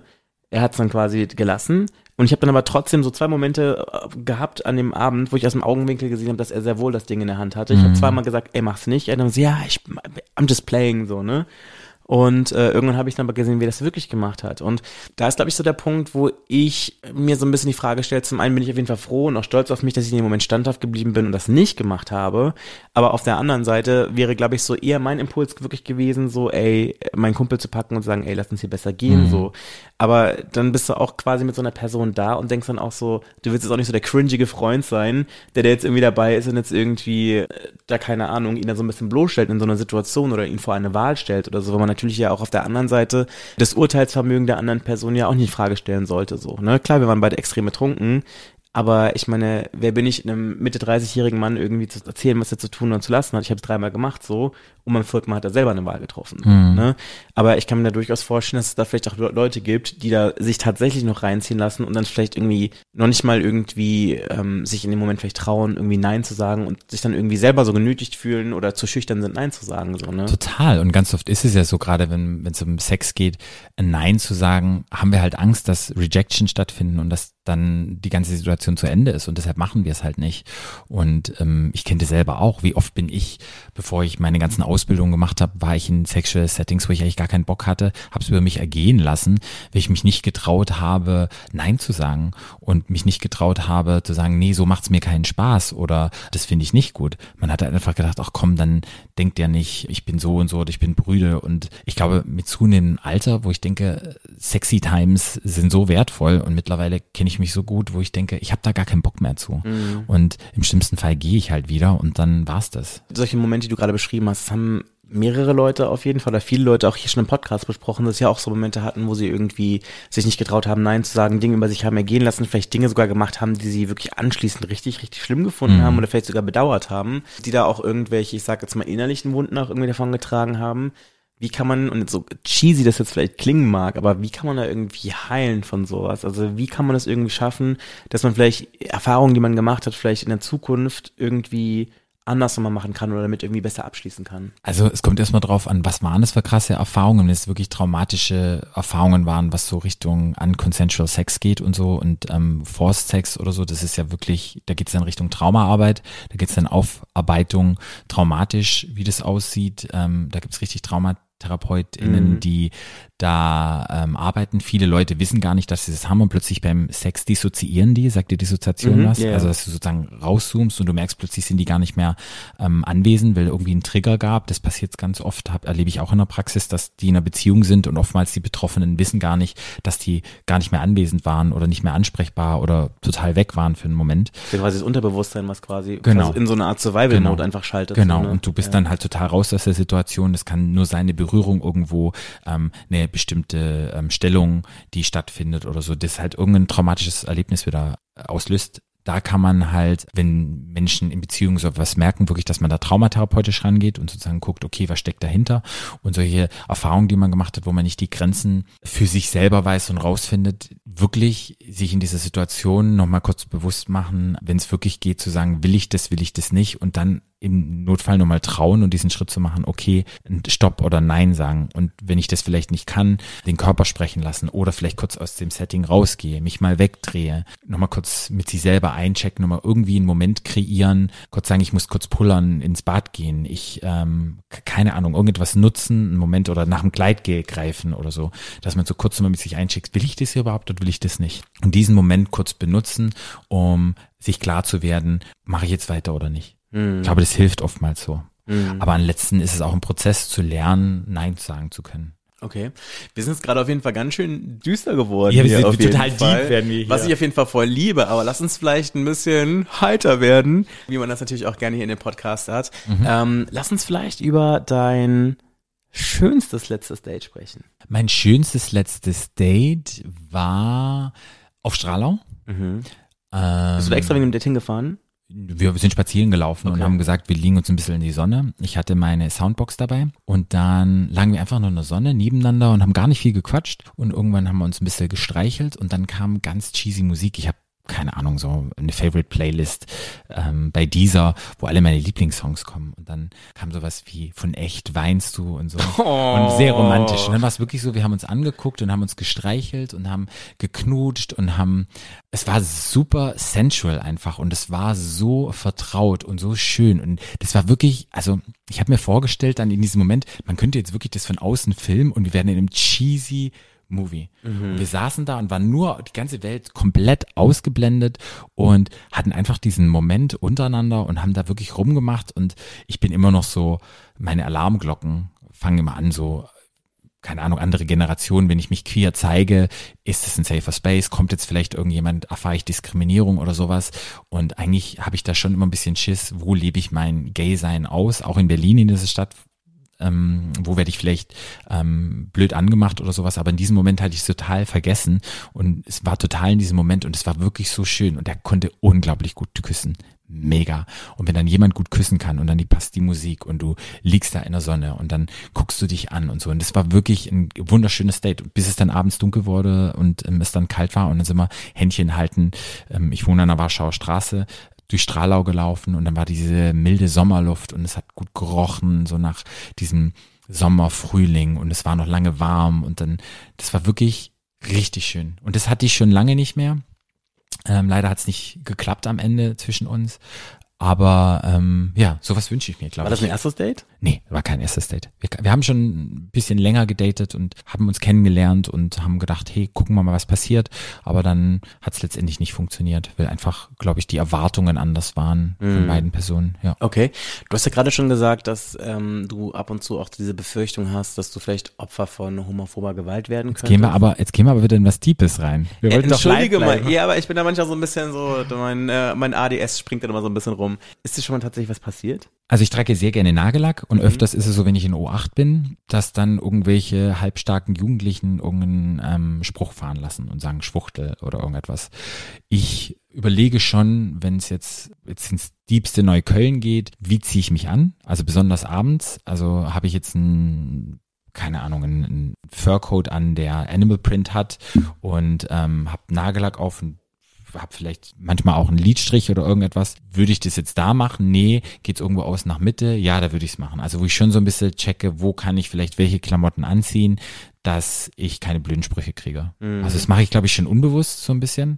Den Typen, den ich gedatet hatte, der, dem war das so gar nicht so bewusst. Also der hat immer gesagt, wie, du überlegst es und so. Und ich so, ja, ich habe leider seit 22, 23 Jahren jetzt in Berlin, habe ich schon so viele Erfahrungen gehabt in der U-Bahn, wo irgendwelche Leute mir irgendwas nachgeworfen haben und irgendwie ist es so in mir drin, dass ich das immer noch abchecke. Und der war elf Jahre jünger als ich, der hat das nicht so mitgemacht, hat das nie erlebt, von daher hat der seine Queerness überall gelebt und da dachte ich auch manchmal, shit, ich wünschte, ich hätte diese Leichtigkeit. Das denke ich mir aber auch manchmal, so dieses Verständnis oder diese Selbstverständlichkeit, einfach sich so den Platz zu nehmen und einfach zu sagen, fuck it, I own it und that's mine. Ne? Ja. Also ich glaube, das ist so ein Ding, wir sind eh nicht alt, du und ich, ich bin ein bisschen jünger, aber auf jeden Fall, ich habe das Gefühl, so bei unserer Generation ist das noch so ein bisschen verhaltener auf jeden Fall. Ne? Also ich meine zum Beispiel, ich sehe das halt auch wirklich so im Nightlife beim Auflegen und so, dass es wirklich so ein paar Kids gibt, die wirklich ähm, total flamboyant sind und das wirklich leben und das ist für die eine totale Selbstverständlichkeit und ich glaube, die würden sich darüber nie Gedanken machen, weil es einfach so zu ihrer Persönlichkeit dazugehört, dass es für sie überhaupt nicht zusammenpasst, dass da irgendjemand irgendwie was dagegen haben könnte. Rational betrachtet werden die das vermutlich schon denken ab und zu, aber das ist irgendwie so eine Selbstverständlichkeit, das finde ich eigentlich voll cool und denke eigentlich so voll schade, dass wir das irgendwie nicht so erleben durften damals. ne? Ja, jeden Fall. Damals nach dem Krieg. Nee, aber auf jeden Fall, also macht, macht total Sinn. Wir haben halt einfach andere Erfahrungen gemacht und auch die Menschen, die vielleicht jetzt nicht so in dieses, in Anführungsstrichen, normale reinpassen, die werden auch ihre Diskriminierungserfahrungen machen und letztendlich wird nimmt die ähm, Hasskriminalität gegen queere Menschen in Berlin zu, stetig ne? zu, generell zu und dann denkt man immer so, fuck, also was soll man denn noch machen und ich habe Angst, dass sie sich wieder in die Richtung entwickelt, dass wir uns vielleicht wieder verstecken müssen und wir vielleicht nicht mehr so auftreten, wie wir es wollen. Weißt du? Mhm. So, für jeden gilt es. Es geht ja auch letztendlich, wenn du Frauen anguckst. Was war mal in einer Studie vor ein paar Jahren? Was wäre der erste Wunsch von Frauen, wenn es einen Tag geben würde, wo alle Männer in der Nacht nicht raus dürfen? Die würden abends spazieren gehen oder durch den Park gehen alleine. Das war sozusagen der Wunsch. Ja. Und wenn man so denkt, krass, also es gibt noch viele Schritte, die gegangen werden müssen in dieser Welt. Ich weiß noch, ich war bei einem Label früher und da hatte einer von den Labelbegründern einen ziemlich coolen Satz gesagt, den ich echt spannend fand, der einfach gesagt hat, so im Sinne von Gleichberechtigung und einfach einfach so, dass Frauen sich so bewegen können, wie sie möchten, sind wir noch so weit weg davon, dass eine Frau quasi nackt über ein Festivalgelände laufen kann, von A nach B, rotze besoffen, ohne dass ihr irgendetwas passieren wird. Mhm. Und das finde ich eigentlich sehr treffend so. Ja, es gibt ja ähm, Clubs in Berlin, wo viele hetero Frauen Erfahrungen machen mit Nacktheit, wo niemand sie anmacht, sind meistens queere Spaces, wo das nicht passiert und die dann einfach sagen, ich fühle mich hier wohl, ich kann hier auch ähm, topless dancen und niemand macht mich irgendwie an oder fasst mich irgendwie an. Ähm, die gibt's schon, aber ich glaube, das sind dann immer ausgewählte Partys und ja, bestimmte Settings. Aber auf jeden Fall. Also schön wäre es ja, wenn wir irgendwie dahin kommen. Dann lass uns vielleicht, wenn wir gerade hier sowieso schon so ein bisschen verträumt in Richtung Zukunft Mhm. blicken, mal so einen Blick auf deine Dating-Zukunft äh, werfen. Gibt es irgendetwas, das du dir wünschen würdest, so für dein Dating-Game hier in Berlin? Also mein Dating-Game in Berlin ist, also ich benutze Tinder. Ich habe jetzt angefangen Grinder, weil ich einfach mal wieder Bock auf Sex hab. Schnell Was Sex. ist, was ist deine Headline bei Grindr? Ich habe gar keine. Du hast nichts da Kann man eine Headline eingeben? Ich bin ganz neu in dem Game. Ich bin manchmal ein bisschen überfordert, weil dann kann ich nur bestimmte Profile angucken. Manche muss man zahlen, dann stehen dann manchmal nur drei. Ich hab, ich bin da so ein bisschen, ich bin da wieder so am, am reinkommen. Ich Hast du ein Emoji drinne? Nee. Also du hast wirklich so ein blankes Profil. Also kann man da irgendwie eine Headline eingeben? Du kannst den Namen auf jeden Fall eingeben. Nee, ich habe da keinen Namen stehen. Also muss ich nur mal rausfinden, wie das geht. Ich zeig's dir gleich. Ja, nee, also Okay, dann lass uns auf jeden Fall in Richtung äh, Zukunft gucken. Also du hast auf jeden Fall deine Apps runtergeladen auf Ich habe die. Apps wieder runtergeladen, genau. Ähm, Fields bin ich unterwegs, ich bin auf ähm, Tinder unterwegs, ich bin auf Grinder unterwegs. Genau, das sind die drei Apps. Tinder habe ich irgendwie, glaube ich, die ganzen Berlin habe ich schon durch, da matche ich nicht mehr. Ich war jetzt am Wochenende in Köln und plötzlich gab es so viele Matches von so vielen heißen Das Typen. ist so krass, wenn man woanders hinkommt, ist es so wie bei diesem Meme. Oh Gott, ich heute die ganze Zeit mit Memes. Kennst du dieses Meme, wo diese Frau ist, die die ganze Zeit so Würstchen ins Gesicht geschworfen werden? nee, kenne ich nicht. Es ist aber wirklich so im Sinne von, du kommst irgendwo an und dann schmeißen dir die ganzen Typen quasi so alles so entgegen irgendwie. Du denkst dir so, du bist Germany's Next Topmodel Genau. irgendwie, ne? Weil irgendwie alle super Likes machen so, ne? die, die hottesten Typen, wo ich so dachte, bam, ich bin hier nur fürs Wochenende, ich bin hier mit Freunden. Lass mal Ich herziehen. gehe wieder. Ähm, Ja. Jetzt gehen die alle irgendwie wieder. So, und dann hat mir eine Freundin erzählt, wusstest du das, dass Tinder dich ratet und du sozusagen weißt, okay, du hast eine Attraktivität von 50 Prozent, also wird dir auch nur 50 Prozent angezeigt, wo die das abschätzen? Nee. Ja. Und zwar, wenn du viel geliked wirst, zeigst dir andere, also was der Algorithmus hottere Menschen sozusagen an und wenn du weniger bist, dass du sozusagen, du siehst dann in dem Rating nur Leute, wo dein Algorithmus denkt, ah, da passt der rein. So nach dem Motto, du bist so halb hässlich, deswegen werden auch nur so halb hässliche Leute Genau. äh, angezeigt. Das wusste ich gar nicht, das hat die mir erzählt. Wow. Und da habe ich so gedacht, okay, ich hatte so viele Matches in Köln, vielleicht ist der Algorithmus da anders und ich bin dort höher geratet als in Berlin und das fand ich super spannend. Ich glaube aber auch zu einem gewissen Punkt, weil du halt wirklich in Berlin schon alles so weggeliked hast und jetzt quasi woanders hinkommst, wo du quasi so Frischfleisch bist. So, das zum einen. Glaubst ne? Und ich bin ja ganz neu bei Hinge angemeldet. Ah, Hinge mache ich auch noch. Ne? Ja. Und da ist es aber wirklich so, da gibt's auch, auch dieses bei Sternen, wo du dann immer so besonders attraktive Leute siehst, denen du irgendwelche Rosen schenken kannst. Und das Witzige ist, ich kenne halt ein paar von diesen Leuten, das sind halt alles Models, das sind wirklich Models. Und dann denkst du dir so, okay, krass, das Hinge oder diese App oder wer auch immer, da jetzt irgendwie versucht, Rosen zu verkaufen, indem sie irgendwelche extrem hotten Leute raussuchen, so, weißt du? Also eigentlich ist das schon ganz schön krass. Total. Obwohl Hinge mag ich sehr gerne, wenn man kann die Stimme hören. Ich finde es irgendwie auch lustiger. Auch die Sätze und alles ist wieder so ein bisschen game-mäßig. Aber die erzählen leider ganz schön viel Scheiße, die Typen so, ne? Also ich habe ganz oft das Ding so, ich mir denke so in der Theorie, boah, geil, ich will mal hören, was du so sagen hast. Und dann sind das immer so total schlimme Sachen, so dann singen die und das ist immer so total, oh. Oder dann erzählen die so ganz komische Sachen einfach, die ich immer so hart abtören finde. Ich hatte bis jetzt noch kein Hinge-Date, wenn ich ganz ehrlich bin. Und mm, mm, also war noch niemand dabei. Am meisten, wenn ich Leute kennenlerne, ist es wirklich, wenn man mal ausgeht oder so. Ich bin wirklich so tanzen, Körperbewegung, ich muss die sprechen hören und dann meistens knutschen, das ist dann so ein Gate-Opener und dann trifft man sich. Also wenig Tinder-Dates, Grinder hatte ich jetzt drei und es war alles so, naja, so lala, ich weiß auch nicht. Also ich glaube, ich bin dazu kommunikativ und die Leute sind immer verschreckt, wenn ich dann nicht die 0815 Nummer abspiele, was die erwarten, wie jetzt der Sex aussehen muss und ich dann einfach anders nachfrage oder so, dann sind die schon, glaube ich, immer total überfordert mit mir. Ich habe so einen Gedanken irgendwie, beziehungsweise eine Sache, die ich gerne noch von dir Ja. wissen möchte. Und zwar, ich habe zum Beispiel eine sehr gute Freundin, die ist Psychologin. Mhm. Und wenn immer die irgendwelchen Leuten erzählt, dass sie Psychologin ist, gehen die Leute immer so gefühlt so einen Schritt zurück, staunen und dann kommt dann immer die Frage so, und was denke ich gerade? So nach dem Motto, ne? Ähm, dass die dann quasi immer so denken, dass sie die ganze Zeit die Leute analysiert. Mhm. Also, dass die Typen immer so ein bisschen eingeschüchtert sind.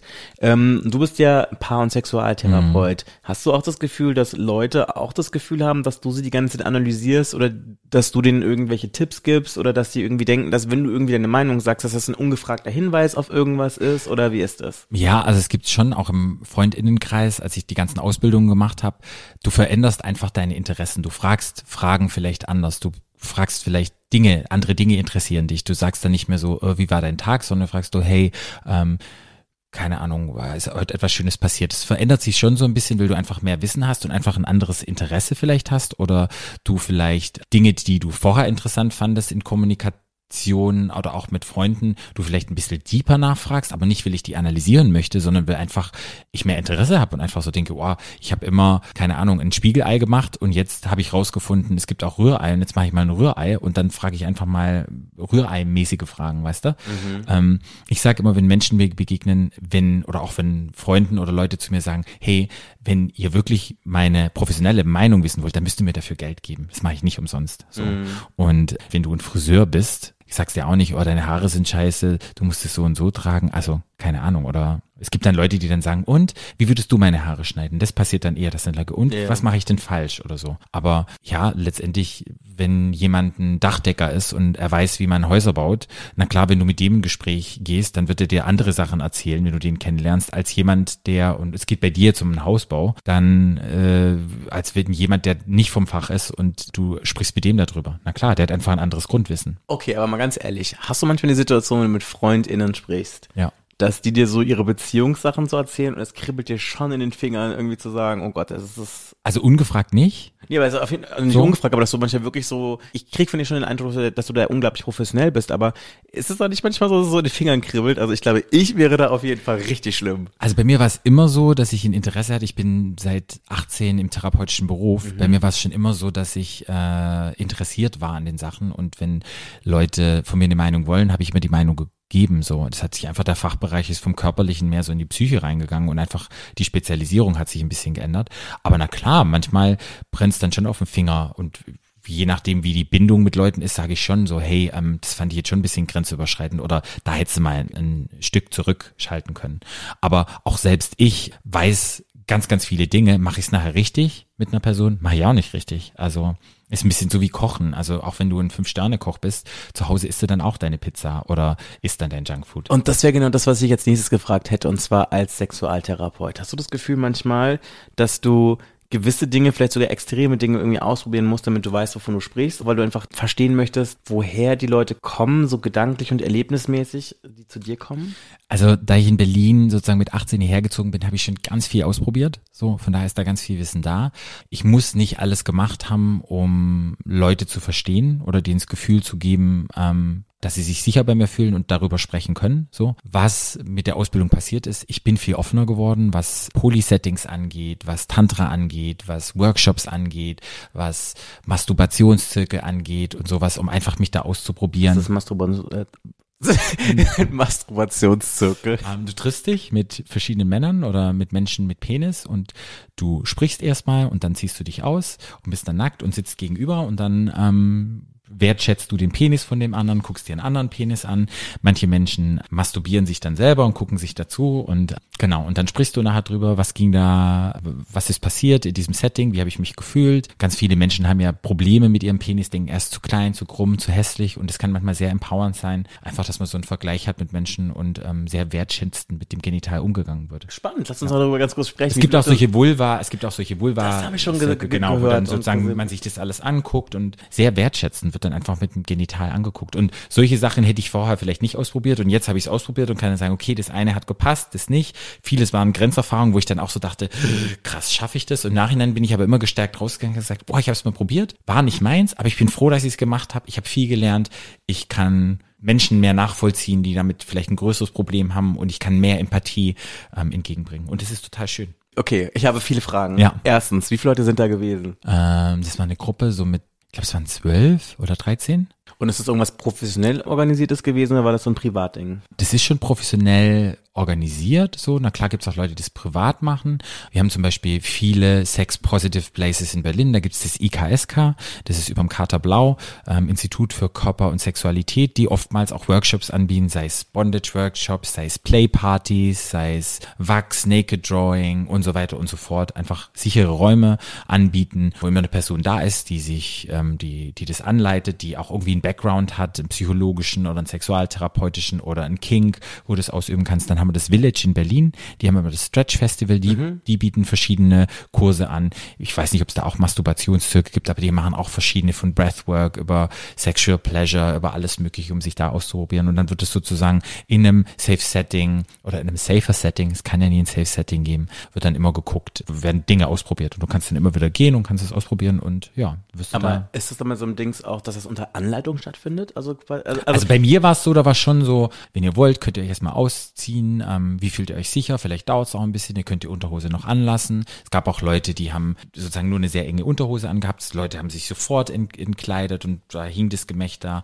und ähm, das war super unterschiedlich, aber letztendlich dachte ich so, nee, ich will jetzt mal die Erfahrung machen. Ich will, es tut vielleicht auch mal gut, was denken andere Menschen über mein Geschlecht oder was ist da Positives, wenn ich mich selber runtermache? Und es war schon eine Erfahrung mal so zu gucken, okay, man kann dann so sehen, wie unterschiedlich Dinge sind. Na klar, im sexuellen Setting hat man ja meistens Sex mit Menschen, die kennt man vorher schon nackt und man hat vielleicht einen bestimmten Typ, eine bestimmte Penisgröße oder keine Ahnung, wo man doch immer nach dem gleichen Muster geht und einfach auch mal so zu gucken, okay, was finde ich jetzt denn wirklich schön? Wie sieht es aus mit Menschen, mit denen ich vielleicht nicht in Kontakt gehe, die ich vielleicht nicht auf ein Date treffen würde und so weiter und so fort. Und es hat viel gemacht und es war sehr wertschätzend und sehr empowernd. Ich bin da mit einem happy Gefühl rausgegangen. Würde ich es nochmal machen? Nee, habe ich jetzt einmal gemacht. Ich habe die Erfahrung gemacht, aber ja. hast du dafür Geld zahlen müssen? Ähm, ja. Okay. Und ist das Aber das war jetzt ohne Masturbation. Leute kann da, du kannst, geht da noch weiter, dass dann Leute so. sozusagen masturbieren dann und sozusagen zugucken, ähm, sich gegenseitig. Das war mir dann aber, wo ich gesagt habe, nee, also jetzt einmal so rumgehen und masturbieren, das war mir dann, wo ich sagte, nee, ich finde so, also, wie soll ich sagen, so Leuten beim Masturbieren zu gucken immer irgendwie interessant, Mhm. sagen wir es mal so. Äh, man kennt das ja ab und zu auch beim Feiern irgendwie, dass du irgendwelche Leute hast, die da die ganze Zeit da irgendwie sich einkeulen und hinter dir herrennen die ganze Zeit Ja. oder die da einfach da, während du am Tanzen bist, da irgendwie stundenlang sind sie einen runterholen und denkst dir so, meine Fresse, wie lange willst du das noch machen, so, ne? ja. Ähm, aber okay. Ich kann das gekonnt ignorieren. Ich hatte mich mit einem mal unterhalten, als ich im Lab war im Sommer und der hat ständig irgendwie, ich dachte, okay, sobald ich deinen Schwanz angucke, dann liest du das als ein Zeichen, dass ich mitkomme. Genau, ich das habe mit dem Ding aber gut unterhalten, habe das immer schön ignoriert und ich habe halt gesehen, seine Armbewegung und hatte ein gutes Gespräch. Da gibt's immer irgendwie eine Nacht, das heißt Two for One. Also du ist ein super gutes Konzept, weil du zahlst halt ein Getränk, kriegst dafür zwei, deshalb kommst du in Kontakt, weil du triffst nachher Leute, sagst, hey, ich würde mir ein Getränk holen, willst du mitkommen, kriegst es umsonst, ich zahle das, weißt du? Ja. Weil du ja immer zwei kriegst und das war so ganz nett, aber da war auch so, wo ich so dachte, nee, diesen Pleasure gebe ich dir nicht, weil es ist für dich pleasurable, wenn ich da jetzt drauf gucke. Das ist das Ding, das sag ich nämlich auch immer, hier, das habe ich auch im Podcast auch mal gesagt, Ja. sobald du den Leuten nicht mehr in die Augen guckst, hast du verloren. Also, wenn man davon gewinnen und verlieren sprechen kann. Aber Ja. auf jeden Fall gibt ja diese Situation, wo es auch schon so ein bisschen grenzwertig ist, wo es eigentlich ja schon ein bisschen schwierig ist, Ja. so, wo du quasi im Nachtleben bist. Und ich meine, ich sag jetzt mal, Nachtleben ist für mich, also für mein Mhm. Empfinden, ist es eigentlich mal das, wo Leute vielleicht dem Alltag entfliehen können und vielleicht auch Dinge irgendwie ausleben können, die sie so vielleicht nicht machen würden. Ich sage natürlich auch immer, das ist so lange cool, solange sozusagen die Grenzen anderer Menschen auch irgendwie akzeptiert werden. Total. Und da finde ich es ein bisschen grenzwertig, wo ich mir denke, okay, du kannst dir von mir jetzt einen callen, während wir uns unterhalten, aber don't touch me und ähm, wenn ich es jetzt nicht sage und ähm, genau, das ist auf jeden Fall das Ich Ding gucke so, immer, ne? wie sicher fühle ich mich. Der war super nett, der hat mich nicht angefasst. Ähm, und dann habe ich einfach gesagt, nee, ich kann die Situation gut halten. Für mich war es wieder so ein neuen, eine neue Erfahrung, die ich gemacht habe, wo ich so dachte, hey, cool. Und sobald ich mich unsicher gefühlt hätte, hätte ich dann auch eine Grenze gesetzt und gesagt, hey, nee, Mhm. so nicht. Ähm, genau. Ja. Und wie kam man darauf? Masturbieren. Masturbieren ist aber geil, wenn du in einer neuen Beziehung bist und du sozusagen voreinander masturbierst. Dann kannst du auch mal so ein bisschen sehen, wie der andere das macht und so. Das ist total schön. Also gemeinsam zu masturbieren. Und dann, wenn Leute schon lange in der Beziehung sind, die masturbieren gar nicht mehr gemeinsam. Die machen das dann nur heimlich in der Ecke und nur wenn der Partner oder die Partnerin, die andere Person nicht da ist und so. Und das ist manchmal ganz spannend, was da dann passiert. Am Anfang macht man das noch oder viele machen es gar nicht, weil die dann so denken, oh, und ich finde es immer schön, das mal zu teilen, das mal gemeinsam zu machen. Okay. War gerade wirklich today years old, als ich von Masturbationsgruppen äh, gehört habe. Ich auch dann denke so, ich lebe schon so lange in Berlin, ich bin überrascht, dass ich sowas höre, ne? Okay. Gibt es noch irgendwie eine andere Sache hier in Berlin, wo du sagen kannst, das ist irgendwie eine spannende Sache, die du irgendwie ausprobiert hast in diesem Kontext? Wenn du so ein bisschen in die alternativen Awareness-Sachen gehst, sowas wie Masturbationszirkel, sozusagen Pleasure, ähm, bestimmte Playpartys, die in eine Richtung nur gehen mit ähm, verschiedenen Toys oder sowas gibt's. Es gibt in Berlin echt sehr, sehr viel und ähm, ich glaube, mein Spektrum war immer nur so Darkroom, eine bestimmte Form von Sex. So sieht es aus. Und für mich habe ich so ein bisschen entdeckt, hey, ähm, es gibt noch so, so viel mehr. Also es geht nicht nur um Penetration, es geht nicht nur um Erektion, es geht nicht nur immer um, der Schwanz muss hart sein, ich muss spritzen, sondern es geht vielleicht auch manchmal ähm, Cuddle Puddle Partys, Naked Ones. Es gibt Partys, Liquid Love, wo Räume ausgekleidet werden mit Plastik und dann ölst du dich ganz viel ein, alle ölen sich ein und dann wird dir eine Binde drauf gemacht um die Augen. Es gibt eine Person, die passt auf und dann siehst du nicht und gehst dann sozusagen in dem geölten, warmen Raum in Kontakt mit anderen Leuten und guckst, was passiert. Also eine Glitch-Party. Sowas gibt es zum Beispiel Boah, auch. das ist ja auch abgefahren irgendwie, ne? Also ich meine, irgendwie überrascht mich zwar nicht, dass es sowas gibt, aber irgendwie, das habe ich mir so noch nie wirklich vorgestellt. Genau, und dann geht's halt wirklich so, okay, ich habe die Kontrolle nicht mit den Augen. Wie ist es, wenn andere Leute mich anfassen? Wo wird angefasst? Wo drehe ich mich weg? Und dann, ähm, ja, solche Dinge. Also und da warst du schon? Abgefahren. Nee, war ich noch nicht. Weiß nicht, ob es die wieder gibt. In der Corona-Zeit gab es die nicht mehr, der Liquid Love. Ich weiß nicht, ob es das jetzt wieder irgendwann anfängt. Aber auf jeden Fall würde ich das auch mal probieren, weil das ist auch gemischt. Also queer, Frauen, Männer, alles Mögliche, also alles ist da und dann auch mal so in Kontakt zu gucken, okay, was ist, wenn da jetzt eine Brust entgegenkommt oder irgendwas anderes. Ähm, da hätte ich mal Lust zu. Aber da gibt's ganz, ganz viel. Und wenn man da die Augen offen hat und ja, vielleicht mal anderen Sex ausprobieren möchte, würde ich einfach sagen, geht mal da rein, macht das mal. Ich finde es sowieso immer so spannend, mich mit Leuten über solche Dinge auszutauschen. Ich war vor ein paar Wochen in einer Bar, das heißt Böse Buben. Ah, das sagt mir sogar was. Das ist auch, der hat auch einen Darkroom, oder? Die bösen Buben. Ja, irgendwie auch. Auf jeden Fall, ich bin die ganze Zeit im Barbereich gewesen, habe mich da auf jeden Fall voll nett mit Leuten unterhalten. Ja. Und da habe ich dann so einen Typen kennengelernt, der mit seinem Slave da gewesen ja. ist. Und dann haben die mir so ein bisschen so über ihre Beziehung erzählt. Und es war total cool, weil die haben so eine, na, wie erkläre ich diese Beziehung? Die Beziehung war irgendwie so, dass ähm, dieser Master eine Beziehung mit jemandem hat, eine Liebesbeziehung, mhm. aber dieser Sklave ist exklusiv sein Sklave mhm. und nur mit ihm lebt er diesen dominanten Sex aus. Mhm. Aber es geht auch ein bisschen so darüber hinaus, dass es auch äh, so den Kontrollverlust auch gibt. Also im Sinne von, dass er wichtige Entscheidungen für ihn trifft und so. Und das fand ich irgendwie sehr, sehr spannend. Und da hat er mir auch erzählt, dass er jemanden kennt, eine Frau, die in so einer Beziehung ist, wo sie die komplette Entscheidungsfreiheit von allem abgegeben hat. Ja. Und das fand ich halt wirklich extrem spannend, weil irgendwie, das ist irgendwie so krass, dass ich mir das überhaupt nicht vorstellen kann. Ich meine, krass ist überhaupt nicht werten, sondern einfach nur so, das übersteigt so ein bisschen meine Vorstellungskraft, welche Tragweite sowas haben kann. Total, also so polyamore Formen zu gucken und gerade wenn es um so Dom-Sub-Geschichten geht, man denkt immer, der Dom hat das ganze Sagen, aber letztendlich der Sub sagt dann letztendlich Stopp und No. Also mhm. letztendlich hat die Kontrolle von dieser ganzen Situation, hat letztendlich die Person Sub, die das Safe Word sozusagen hat. Also der Dom muss dann aufhören. Also wenn du in einer BDSM-Geschichte da irgendwie unterwegs bist. Und da geht es ganz viel um Kontrolle und ich glaube, das sind schöne Spielformen und Voll. zu gucken, was da passiert. Ja. Mhm. Ich bin auf jeden Fall auch echt gespannt, weil äh, die beiden hatten auch versprochen, dass sie in den Podcast kommen Ach, demnächst. Cool. Ich ja. bin auf jeden Fall sehr gespannt. Aber ich freue mich auf jeden Fall echt, dass du hier bist und ich fand es auch wirklich echt unglaublich schön, mich mit dir auszutauschen über dein Leben und auch über deine Arbeit. Wie kann man, wenn man sagt, ich möchte auch gerne irgendwie mit dir in Kontakt kommen, beispielsweise, weil ich irgendwie ein Coaching haben möchte. Sprichst du, nennst du das Coaching in deinem Fall? Ja, also Beratung, Therapie, Coaching. Mhm.